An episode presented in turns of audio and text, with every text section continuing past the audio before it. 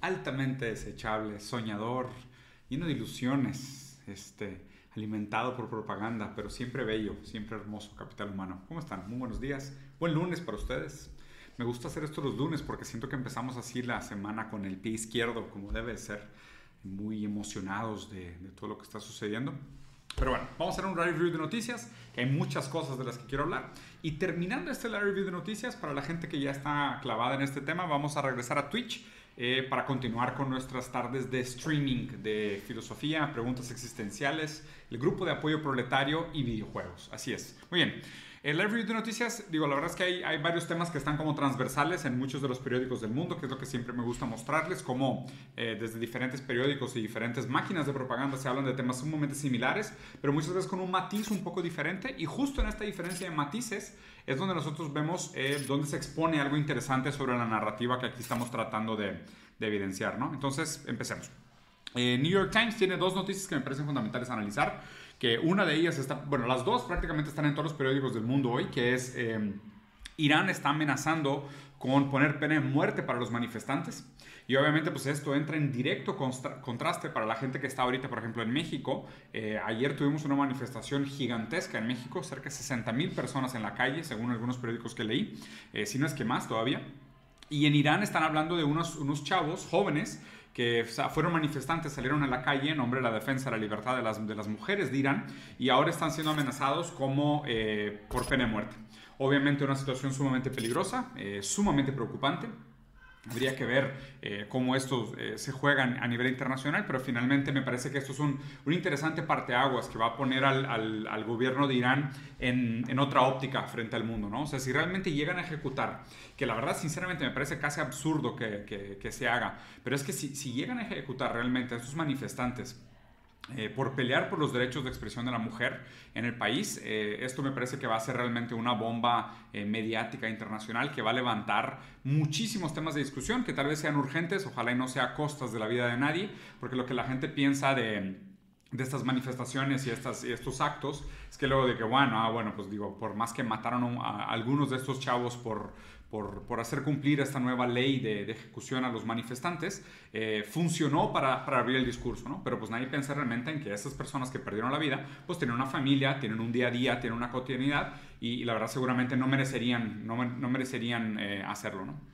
Por otro lado, otro tema que fue conversación en prácticamente no, todos los grandes medios del mundo fue el encuentro entre Biden y Xi eh, hablando de que ninguno de los dos tenía ningún interés de, volver a detonar una guerra fría moderna, o sea, una nueva guerra fría entre, entre China, bueno, en este caso sería entre China y Estados Unidos. Me parece un encuentro interesante.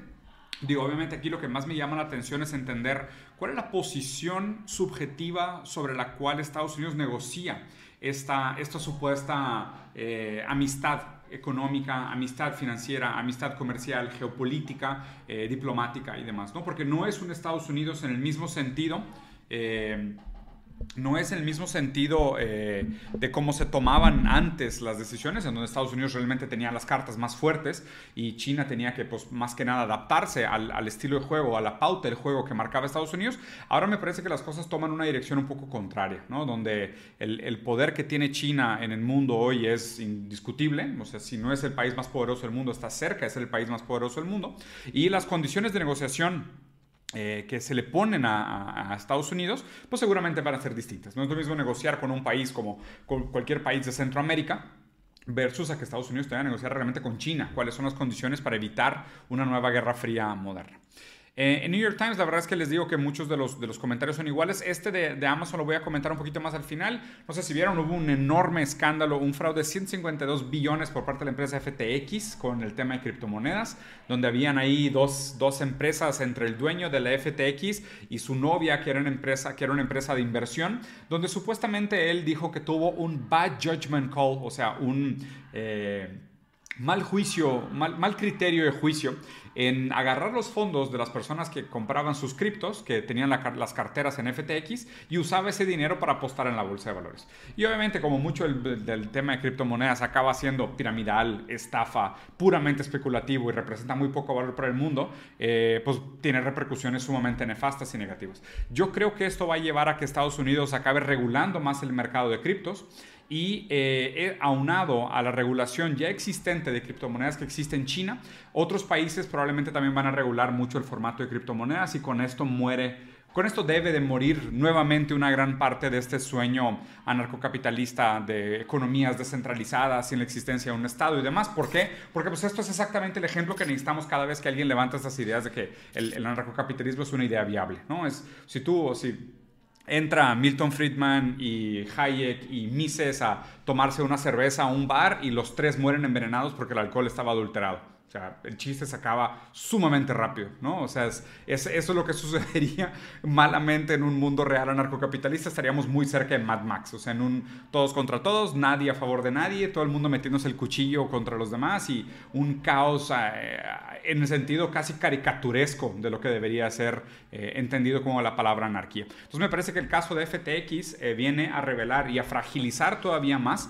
la poca confianza que quedaba en un sentido mayoritario a las economías descentralizadas al a la criptomoneda en general y a la fantasía de la desaparición del Estado como un mecanismo todavía regulador que que ejerce un tipo de, hegemonía sobre la violencia, pero en nombre de un supuesto bienestar o en nombre de un constante proceso de mejora y, regulación de la manera como sean las cosas. Porque eh, esto es un ejemplo más de los millones que existen del peligro de la falta de regularización en estas categorías. Entonces digo, bueno, a la gente que se está conectando en Twitch, les agradezco mucho. Gracias por los bits de donación. Para la gente que no sabe, esos bits de donación es para, para salvar a Twitter de que sean unos mentirosos y es un fondo para un Tesla.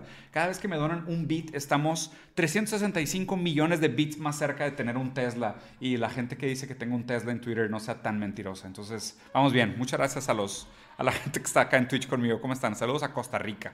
Bien, ahora vamos a RT. En Rusia, eh, aquí un par de comentarios interesantes. Digo, la verdad es que el conflicto en Rusia sigue en, una situación compleja, principalmente para, algunas regiones más fronterizas de, Ucrania, eh, con algunas pérdidas de territorio por parte del ejército ruso, sorprendentemente. Y lo que se platica ahora es más que ya existen acuerdos y encuentros entre altos oficiales de la CIA eh, americana y Rusia.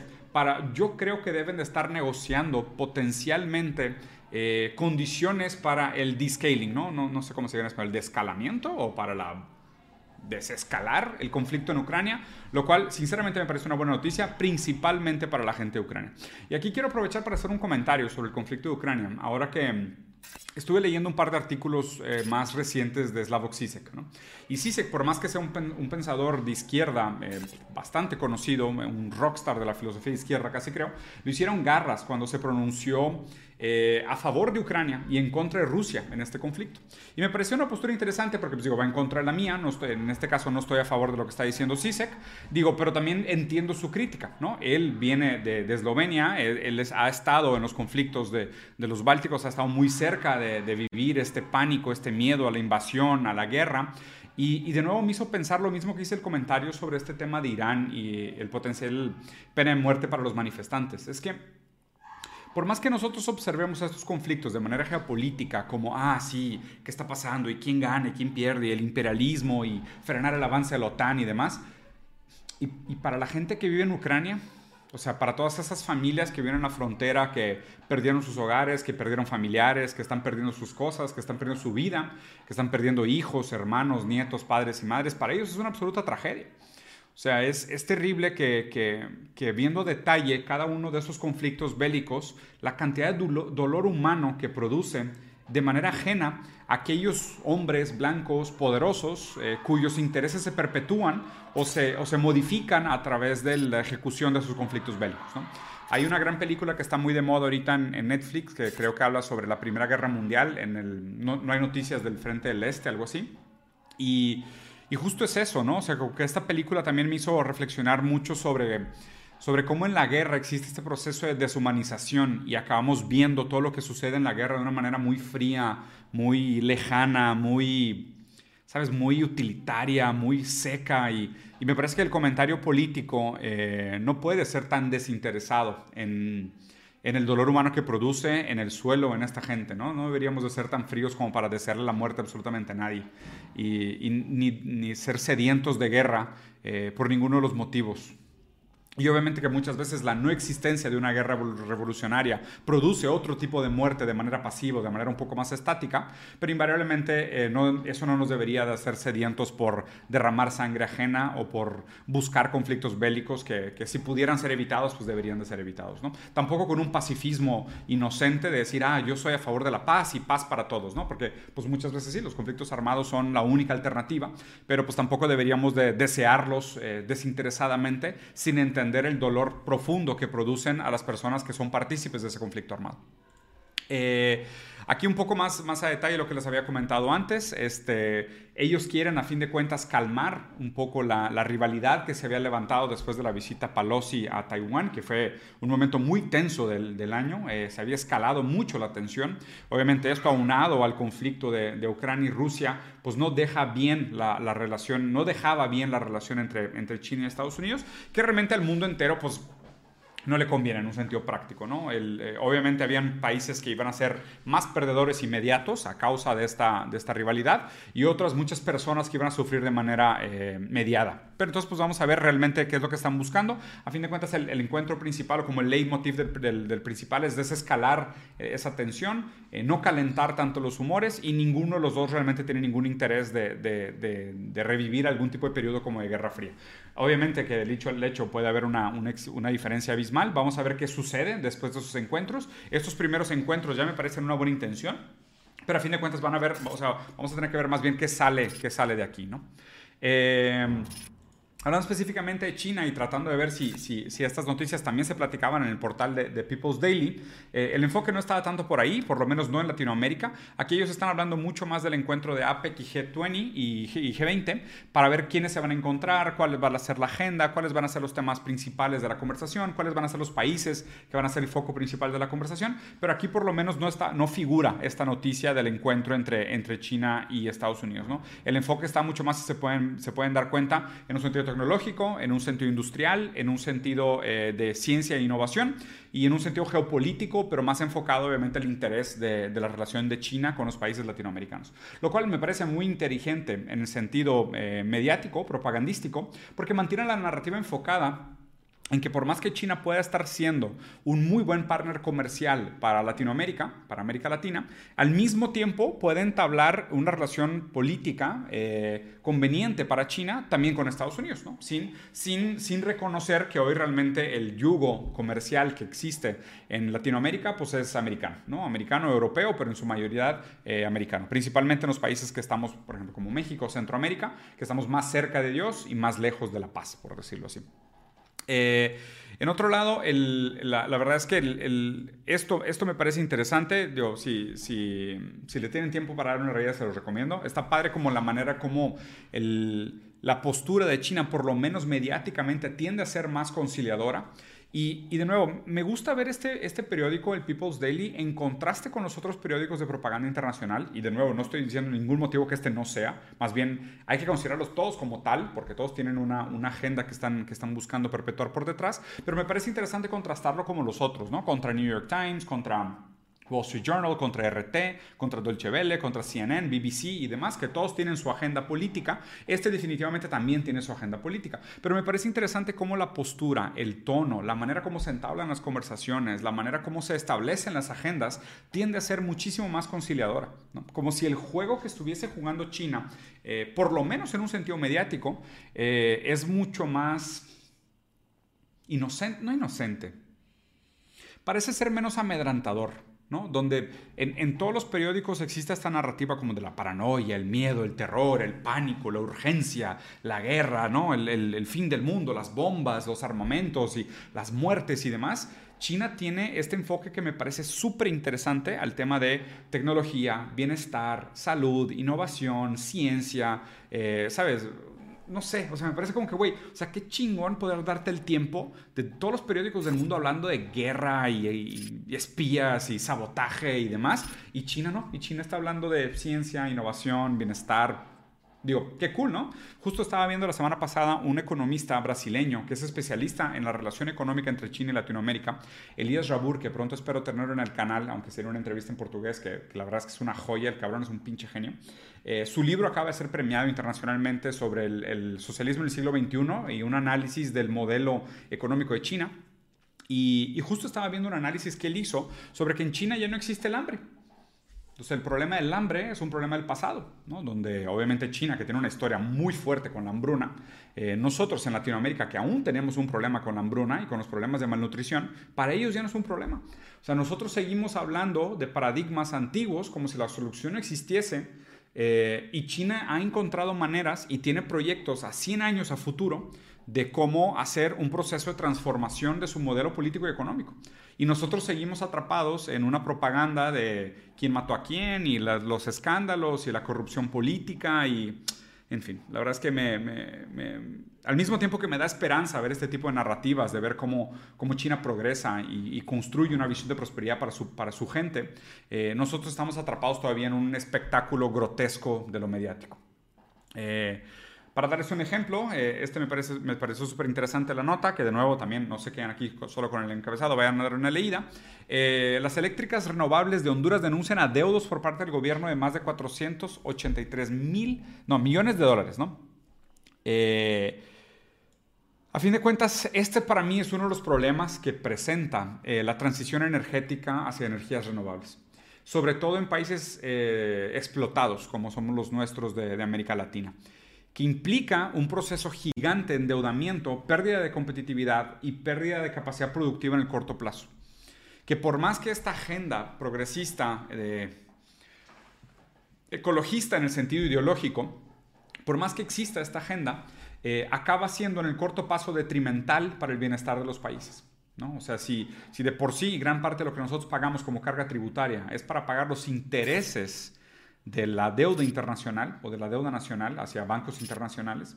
Imagínense endeudarnos para poder hacer la transición energética sustentable además de la pérdida de competitividad, porque pues, obviamente muchas de esas energías no tienen la misma capacidad productiva, no son tan eficientes y no producen tanto como, las, como muchas energías tradicionales, que son más contaminantes en el sentido clásico de la palabra, y, vemos en el vacío, ¿no? Así como, bueno, los países que están en vías de desarrollo deberían de ser los que más adopten las, las políticas energéticas eh, sustentables, porque son hoy por hoy los que más contaminan. Sí, claro, papi, pero tú ya eres un país desarrollado, ya eres un país altamente competitivo y tienes cientos de años contaminando.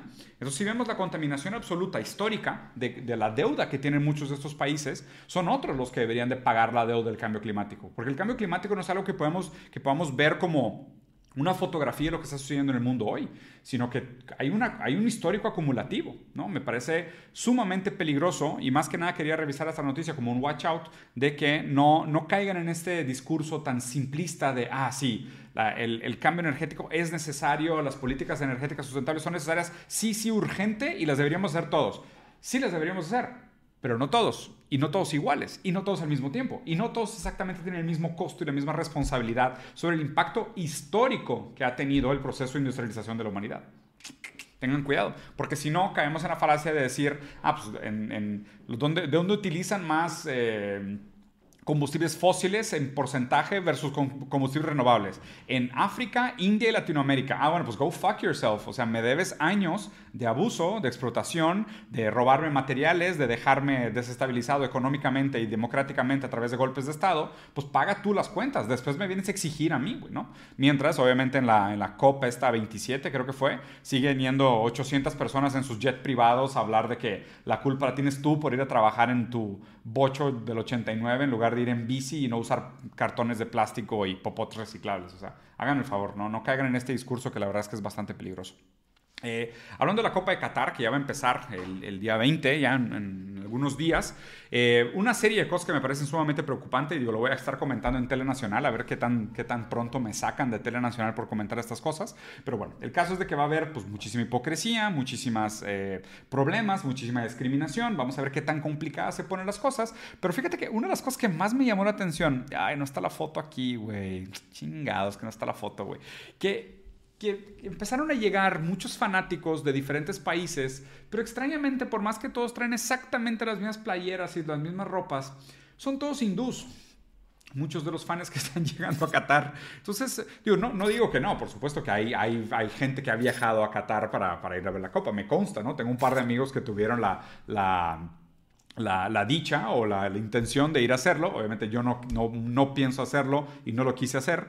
Eh, pero me parece interesante que muchos de estos fanáticos de Brasil se ven bastante hindús. Y dije, bueno, pues puede ser. Pero luego vi los argentinos y también se veían bastante hindús. Y los ingleses también. Y los españoles también. Y los alemanes también. Luego también los nórdicos. dije, a ver, algo, algo está raro aquí, ¿no? Como que qué extraño que todos estos con las diferentes playeras se ven todos idénticos como hindús. Y vamos a ver qué tanto de esto es meme, qué tanto de esto es, es, es video viral de, de, TikTok y qué tanto es real. Pero no me sorprendería para nada, ¿no? Va, que va unado a esta noticia que les estoy presentando, que es, sí, el alcohol está permitido, pero que no se note, ¿no? Como pasa mucho en estos, en estos lugares eh, árabes, ¿no? Que va, sí es prohibido tomar, pero en el lobby del hotel puedes tomar porque es para extranjeros. Entonces, es prohibido, es pecado, pero...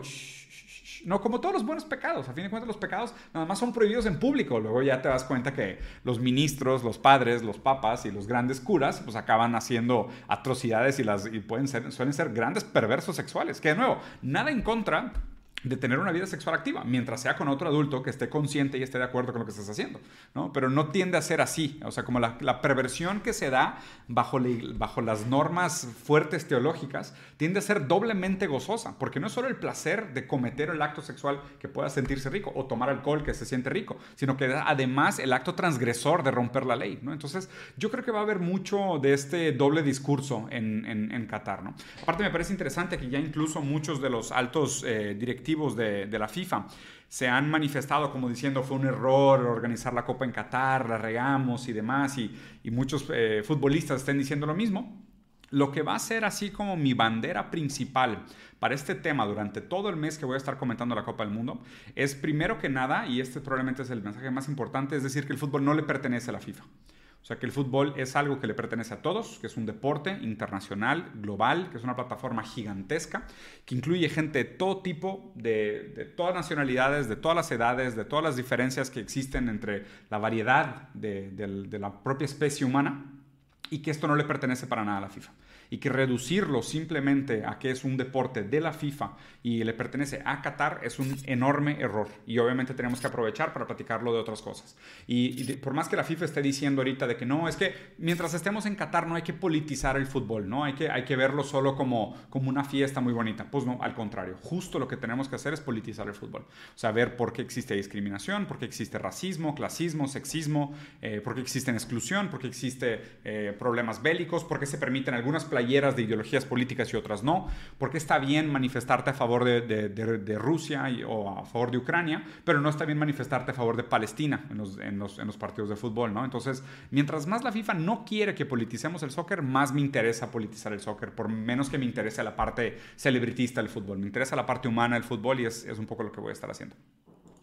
Para ir terminando, eh, como les comentaba, hubo una marcha muy grande acá en México, que están diciendo, digo, según el país, unas 60 mil personas en la calle. Eh, diciendo, así como el eslogan del INE no se toca. ¿no? Digo, la verdad es que es, un tema muy complejo y justo ahorita estaba hablando con un amigo mío que es abogado, un, genio, una persona que admiro muchísimo sobre el tema y la verdad es que me mandó un podcast de 25 minutos increíble explicándome todo el tema a detalle porque sinceramente no estoy enterado de los detalles y los, los minúsculos de, de, cómo funciona la parte legal, de, de, cómo se entiende este proceso o esta propuesta de, de cambio al INE. Eh, no da para comentarlo aquí en un, en, un, en un live video de noticias, me parece un poco, un poco reducido. Lo que sí es, eh, a grandes rasgos, renovación al INE, me parece que sí, sí hay que tocar el INE, pero no necesariamente como lo están diciendo ahorita. O sea, la propuesta que viene en este momento de este gobierno para una renovación del INE no me parece la adecuada, aunque creo que mi lectura sería que es más como una estrategia política, de decir, vamos a pedir demasiado cambio para que la gente se resiste, negociamos y acabamos como en un medio término y aún así se consiguen los cambios que se estaban buscando. Algo que sí me parece interesante en, un par de sentidos, digo, comparando contra otras democracias latinoamericanas, es la idea de los... Eh, de los participantes eh, plurinominales, que eso sí me parece algo interesante, sobre todo por el tema de la representatividad no hegemónica política, ¿no? porque tradicionalmente lo que sucede en, estos institutos donde existe una eh, representación por partidos y por la fuerza de los partidos, donde no tienes eh, representantes pluri, pues muchas pequeñas fuerzas disidentes acaban siendo no representadas. Y digo, les doy el ejemplo de lo que pasó ahorita en Brasil, que tiene dos turnos en la elección del presidente este, en el primer turno, mi, voto iba por la candidata del Partido Comunista de Brasil, por el PSB, por Sofía del número 21. Pero como ella no, no ganó, no, fue, no, fue no recibió la suficiente cantidad de votos, en el segundo turno era Lula contra Bolsonaro y obviamente pues ahí apoyo a Lula, ¿no? aunque no fuera mi primer candidato. Pero ¿qué pasa con el PCdoB? O sea, ¿qué pasa con el Partido Comunista de Brasil? Si no existieran las plazas para estas pequeñas personas de estos partidos que no tienen una hegemonía tan grande o no tienen un poder político tan grande, no tienen el presupuesto tan grande, pues es que no tendrían representación en estas grandes discusiones. Entonces, creo que sí hay mucho que renovar de un, de un de una institución como el INE. Obviamente se tiene que hacer con cuidado. Yo creo que aquí el movimiento político que se está planteando es bastante drástico, pero a propósito, como diciendo, voy a pedir de más para que me digan que no y voy a hacer una reducción de mis pedidos y voy a acabar como en un medio término, donde de todas formas voy a obtener lo que, lo, que quería de manera, eh, de manera inicial. ¿no? Entonces, aquí me parece interesante. Por otro lado, eh, el análisis que, que, me gustaría hacer de esta manifestación a, a favor o en defensa del INE, me parece que revela un poquito también todavía como un tipo de fetiche eh, defendiendo la democracia o glorificando la democracia más bien, ¿no? Poniendo la democracia como en este lugar eh, superior, omnipotente, de, ay, es que la democracia todo lo resuelve y los procesos democráticos son hermosos y tenemos que defender la democracia a toda costa y demás. Primero que nada, muchos de los países más exitosos hoy en día no tienen procesos puramente democráticos. Y también hay países que están hechos una cagada, que están hechos un asco, que sean democráticos. Entonces la democracia no es un bien en sí misma, sino que viene llena de peros, ¿no? O sea, viene, viene llena de, pues depende cómo hagas democracia, depende cómo sea la democracia, ¿no? Podrías hablar de... Eh, voto electrónico contra no voto electrónico, eh, democracia directa contra democracia representativa, dos partidos, republicano, republicano y demócrata, contra eh, múltiples partidos que acaban siendo 40, 50 y que acaban de bordeando lo ridículo en sus costos y en, su, y en sus ideas y las ideas minúsculas que acaban representando. Pero a fin de cuentas la democracia no es un, no es un bien en sí mismo, sino que tiene que, tiene que defenderse y entenderse. Eh, perspectivamente, ¿no? O sea, más contingentemente, por decirlo así, dadas las condiciones que rodean y permiten o no cómo se ejerce la democracia. O sea, por un lado, me parece interesante que parte de la propuesta, que, quién sabe si sea cierta, ¿eh? parte de la propuesta de la, de la, de la reestructuración del, del, del, INE, de la creación de esta nueva entidad, es que se elijan democráticamente las personas que participen dentro del INE, ¿no? Cuando hoy son listas asignadas por los propios partidos. Entonces, por un lado, decimos, sí, defendemos la, o sea, defender el INE es defender la democracia sí, pero no quieres la democracia ni dentro del INE, o sea, quieres que sean asignaciones directas de los partidos, y tampoco defienden la democracia dentro de las empresas. O sea, parece que tenemos la democracia como este fetiche que solo tiene una definición reducida en donde nos conviene defenderla. ¿No? Entonces, digo, ahí sinceramente no quiero, no quiero postularme ni en contra ni al favor. Yo, yo, lo que diría es, y, y, también mucho sacado de la opinión que me pasó este amigo mío, que es una persona que respeto muchísimo, mucho más informada que yo sobre el tema, es, me parece que una una reestructuración de una entidad tan importante como el, como el INE sí es necesaria, pero no es esta que se está presentando en este momento. Esta se siente más como una estrategia política para ganar algo de objetivo. Y por otro lado, la gente que está en contra de cualquier cambio del INE parece que es como, ah, somos defensores profundos de la democracia, pero no queremos que la gente que participe del INE sea democráticamente elegida. ¿No? Entonces es como que, bueno, o sea, tienes este fetiche raro con la democracia donde parece que tapa una falta, pero es este objeto que está fetichizado porque precisamente es inalcanzable, ¿no? Porque parece que ellos mismos saben del límite del, propio proceso, pero lo defienden como si no fuera, ¿no? Entonces tienen esta relación medio, medio rara, medio bizarra con su propia idea de democracia. Pero bueno, casos de que se hizo una buena demostración, lo bueno es que no hubieron eh, ataques militares, no hubieron ahí tantas quejas con, con gente diciendo que había abuso militar, lo cual ya me parece, pues dentro de una democracia funcional, pues qué bueno, ¿no? O sea, al contrario de lo que está pasando en Irán, donde están diciendo que que van a matar a 14 mil de los manifestantes juveniles que estaban peleando por algo mucho más simple, bueno, mucho más simple, relativamente hablando, ¿no? Por supuesto que no es tan simple, pero hablando de, eh, de la libertad de, de, expresión de las mujeres en, en, Irán. Y aquí, pues obviamente están hablando de algo mucho más drástico, pudiera entenderse, como la, la propia democracia del país, que parece ponerse en riesgo, parece transformarse. Y, y, aquí sí se hizo de manera pacífica, respetuosa, lo cual me parece pues, bastante loable. Ahora sí, Amazon planea despedir unos 10.000 trabajadores. Y qué interesante, ¿no? Porque pues pasó lo mismo en Facebook, pasó lo mismo en Twitter, ahora en Amazon, ¿no? Eh, creo que es interesante porque este rebote, o sea, estaba viendo en la mañana las curvas de, de absorción de, de, empleabilidad o de empleos en, en, Estados Unidos y cómo se comportaron durante la pandemia. Obviamente se, se, se, extinguieron muchos empleos tradicionales, que después de la pandemia parece que a medida que retomó la economía regresaron muchos empleos y ahora están desapareciendo otra vez, ¿no? Y no necesariamente están migrando. Eh, migrando a otras categorías, sino que son muchos empleados que se quedan en el limbo, es mucha gente que se queda desempleada. ¿no? El, el tipo de empresas que lo hacen, Twitter, Facebook y Amazon, son empresas que son, primero que nada, empresas de tecnología. Eh, aquí también tendríamos que pensar mucho, ¿no? Lo que, lo que siempre comenta mi hermano, que, que está estudiando ahora el tema de la ética de la inteligencia artificial, del, del Amazon Turk, que es, sabemos abiertamente que estas empresas contratan personas con sueldos miserables en puestos eh, ¿sabes?, mecánicos para entrenar inteligencia artificial que después los reemplaza. Esto es lo que tenemos que pensar como uno de los grandes paradigmas que hay que superar sobre eh, la tecnología como un bien en sí mismo. Eh, depende mucho de quién es dueño de la tecnología que se desarrolla, qué se hace con la tecnología que desarrollamos. La tecnología no es un bien en sí mismo. O sea, el, desarrollo de la bomba atómica no es un bien en sí mismo, depende para qué se use el proceso tecnológico que está por detrás de la maquinaria de la bomba atómica. De la misma manera, la inteligencia artificial o machine learning o big data o eh, data mining o data analysis, data science, o sea, no es un bien en sí mismo en el corto plazo o incluso en el largo plazo en el mediano plazo de otras maneras puede presentar muchísimos problemas para la especie. O sea, muchísimos problemas para la manera como funciona la sociedad. En el corto plazo, a medida que nosotros mismos entrenamos a la máquina para hacer nuestro trabajo, pues desaparecen empleos.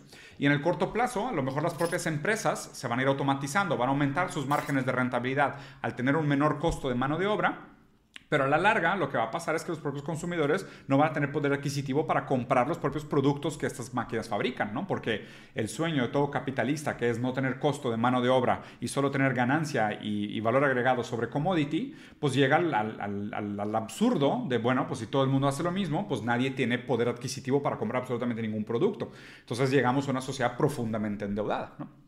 Y como, como, esto está tan descaradamente relacionado a la rentabilidad, la siguiente noticia, y es que ni siquiera lo pueden ocultar porque es ridículo, ¿no? O sea, la siguiente noticia es, entonces, corremos a 10 mil personas y, y, el propietario de Amazon, que tiene un patrimonio de 124 mil millones de dólares, señala entre sus prioridades hacer donaciones para el cambio climático y la lucha en contra de la polarización. ¡Ay, cuero! Qué lindo, güey. Qué hermoso, ¿no? O sea, qué, qué tipazo, güey. Esta masa decrépita, güey, de basura, güey, ahora se siente como en deuda moral con el mundo y dice, no, no, es que ahora quiero donar mis ganancias, ¿no? Y seguramente tiene que ver algo, algo de fraude fiscal por ahí, porque acuérdense que Big Philanthropy, o sea, la, la gran filantropía, eh, tiene un proceso agudo y descarado de evasión fiscal. Descarado de evasión fiscal, ¿no? Y se los, se los pongo así relativamente fácil, ¿no? Cuando alguien hace una gran donación, y esto existe en muchísimos países bajo diferentes modelos, con sus diferentes peculiaridades, pero estoy generalizando para que entiendan el ejemplo de la problemática, de lo que implica la gran filantropía. No estoy hablando de la pequeña filantropía, ¿no? De, ah, pues yo voy y hago una pequeña donación. Ah, eso la verdad es que Peanuts acaba, acaba, acaba siendo muy poco, eh, muy poco impactante en el sistema, aunque pueda hacer que se acumule, ¿no? Pero hablemos de la gran filantropía como un proceso de evasión fiscal sistémico que sucede muchísimo en prácticamente todos los países, ¿no? En el caso de, de, de, de, personas como, como Jeff Bezos, dice, bueno, yo tengo un patrimonio de 124 mil millones de dólares y vamos a suponer que existe un taxation que antes de todas las posibles y existentes estrategias fiscales que le podrían aplicar, que ahorita en Estados Unidos, que aparte son reyes del tanto el offshoring como del inshoring, para que este vato pueda vivir de rentas y vivir de préstamos y vivir de, del, del, del, de los intereses de su propio capital y nunca tener que tocar su capital realmente. Normalmente lo que hacen los millonarios en Estados Unidos es pedir dinero prestado, endeudarse y morir y nunca pagar sus deudas realmente, ¿no? Sino que alabancan sus, sus, eh, sus assets, sus, sus tenencias, sus eh, acciones, sus equity, sus, sus, valores y demás, eh, sus empresas en total, para poder endeudarse y usan ese dinero alabancado para poder continuar generando multiplicación de capital, ¿no? Pero ¿qué pasa? Vamos a poner un ejemplo así simple, ¿no? Vamos a poner que este güey sobre sus 124 mil millones de dólares tendría que pasar, pagar no sé, 10% de impuestos. Y me la estoy mamando de bajito, ¿no? O sea, vamos a poner que esto ya es después de todas las estrategias sucias y cochinas por haber. Pero él dice, güey, en lugar de pagar el 10% de 124, que serían 12, en, lugar de pagar 12, prefiero, bueno, en este caso serían 12 mil, en lugar de pagar 12 mil millones de dólares, lo que voy a hacer es donar esos 12 mil millones de dólares y que el gobierno me lo dé como un tax rebate, ¿no? Esas donaciones, y, y a ver, la primera gran pregunta aquí es el pero de, ¿y llegarán esos 12 mil millones realmente al fondo que él promete? Gran duda, ¿no? O sea, gran duda. Porque muchas veces las propias instituciones a las que ellos hacen estas donaciones son instituciones a las cuales están vinculadas y son obviamente sus propios intereses y sus propias pseudoempresas disfrazadas de ONGs. O sea, el dinero se queda ahí. Le siguen pagando sus cenas, sus viajes, sus casas, sus rentas, sus consultorías, pero disfrazadas como ONG. Pero ese no es tanto el problema directamente. El problema directamente es que eso, para que vean, la gente que defiende tanto la idea de la democracia, va en contra de los presupuestos participativos y las decisiones democráticas de qué hacer con el dinero público. Porque esos, esos 12 mil millones de dólares que él debería de haber pagados como impuestos, deberían de regresar al Estado.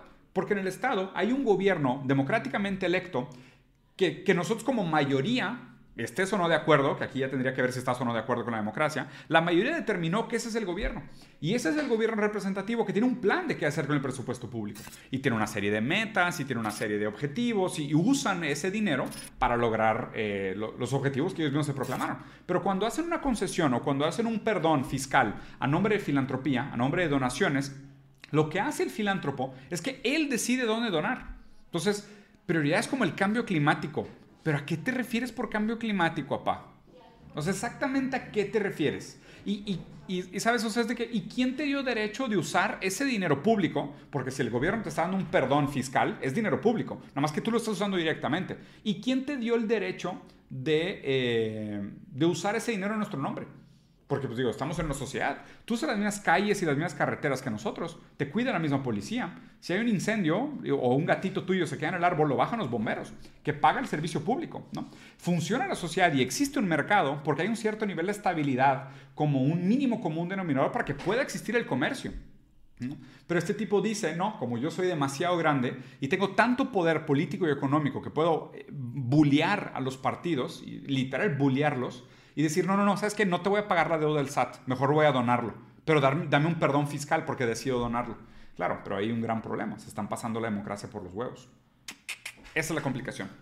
Capitán hermano 408, exactamente media hora de review de noticias como quería hacerlo. Espero les haya gustado, dejen por aquí su comentario, pórtense bien, sean amables, Vayan a ver el video sobre la espiral del silencio que está en mi canal de YouTube, que la verdad es que es un tema que ahorita me gusta bastante y creo que es importante que la gente lo lea y se informe, eh, sobre todo en esta época de redes sociales y de tanto nihilismo. Eh, un tema que no toqué, pero obviamente es un tema sumamente divertido, es toda la comedia que se volvió Twitter, la parodia de la vida real que se volvió Twitter. La verdad es que me da muchísimo gusto y me es un placer prácticamente pornográfico ver el fracaso de Elon Musk en tiempo real. Eh, me da muchísimo gusto ver, cómo se revela su, su inepcia eh, su, ineficiencia y su ineptitud. Eh, me da muchísimo gusto. Sinceramente lo estoy pasando muy bien ver estas cuentas parodias, eh, jugar con la bolsa de valores y jugar con las acciones de empresas millonarias, comprando cuentas, verificaciones falsas para tuitear cosas absurdas. Me parece increíble, ¿no? Para lo mucho que la gente, para que vean lo mucho que la gente se toma en serio los comentarios de Twitter como un sustituto válido de la vida real. Por eso cambian los valores de la acción. Y yo les voy a hacer una última predicción para terminar. Yo creo que Elon Musk se va a meter en pedos eh, con las grandes empresas. Ese va a ser el problema. No es tanto el problema de free speech, no va a ser tanto el problema de lo políticamente correcto, ni de las mayorías, ni de los usuarios de Twitter. No, no, no, no va por ahí. El, pedo que estas empresas grandes, fabricantes de armas y las farmacéuticas pierdan tanto valor de acción por culpa del idiota de Elon Musk, eso sí lo va a causar problemas. Eso, eso para mí sí le va a causar problemas. Que a ver, que es algo que cualquier persona con medio centímetro de frente y un poco de conocimiento de Elon Musk ya se veía venir, ¿no? Eh, pero yo creo que esta sí le va a costar. Espero, ¿no? Espero. me gustaría verlo costar. Déjame leer unos últimos comentarios para acá. Bueno, para, la persona que acaba de preguntar si no hablar del tío Elon y Twitter, pues ahí está el comentario. La verdad es que me estoy divirtiendo muchísimo con los memes. Los memes están increíbles. Gracias, Strider, por poner ahí el link de, de, del espiral del silencio. Estuvo buenísimo. Eh, gracias a la banda. Ay, güey, el que me está recomendando el documental de Qatar de la media inglesa. Lo voy a buscar, Fer. Muchas gracias, carnal. Y pues sí, la, democracia, la, gente que está preguntando cuál es el valor de la democracia, tiene sus, obviamente tiene su valor la democracia. El problema es que hay que entender contextualmente cuál es el valor de la democracia. Lo que me refiero es que la democracia no es un bien en sí mismo. O sea, hay que tener más cuidado simplemente por decir la democracia se defiende como si fuera un, un bien absoluto. O sea, por supuesto que hay aparatos que, que, cuidan la democracia que también tienen que ser renovados. Esto no, no me parece que sea una mala idea, pero obviamente también hay que ver cómo se hace la renovación de esos aparatos democráticos. la democracia no funciona por arte magia, porque es un sistema perfecto, lejos de, tiene todos los errores del mundo. Y en Sudamérica, donde vivimos tan cerca del anarcocapitalismo y tan lejos de lo que deberían de ser los, los, modelos públicos fuertes y los estados fuertes, donde estamos tan susceptibles a los intereses económicos internacionales y nacionales, a las oligarquías, a los intereses de la burguesía, eh, hay que cuidar, porque obviamente los aparatos democráticos tienden a eh, corromperse y defender los intereses de aquellos que los controlan y aquellos que los manipulan. Quien sea que sea que sea turno y obviamente quien sea quien sea que pague las campañas o que pague los grandes eh, o que esté buscando las grandes licitaciones. ¿no? Entonces hay que tener cuidado por ahí. Capítulo humano, los dejo. Voy a hacer un pequeño corte comercial y después regreso a Twitch solamente, sin Facebook ni YouTube, para darle al mundo del gaming y ahí platicar un par de cosas que vamos a estar viendo esta semana. Muy pronto el miércoles vamos a empezar en Twitch con God of War Ragnarok. Entonces, si les gusta eso, vamos a ir a Asgard a hablar un poco sobre las relaciones padre-hijo, que me parece otra cosa importante, ¿eh? la ética del cuidado. Lo vamos a aprender en un videojuego de un señor que tiene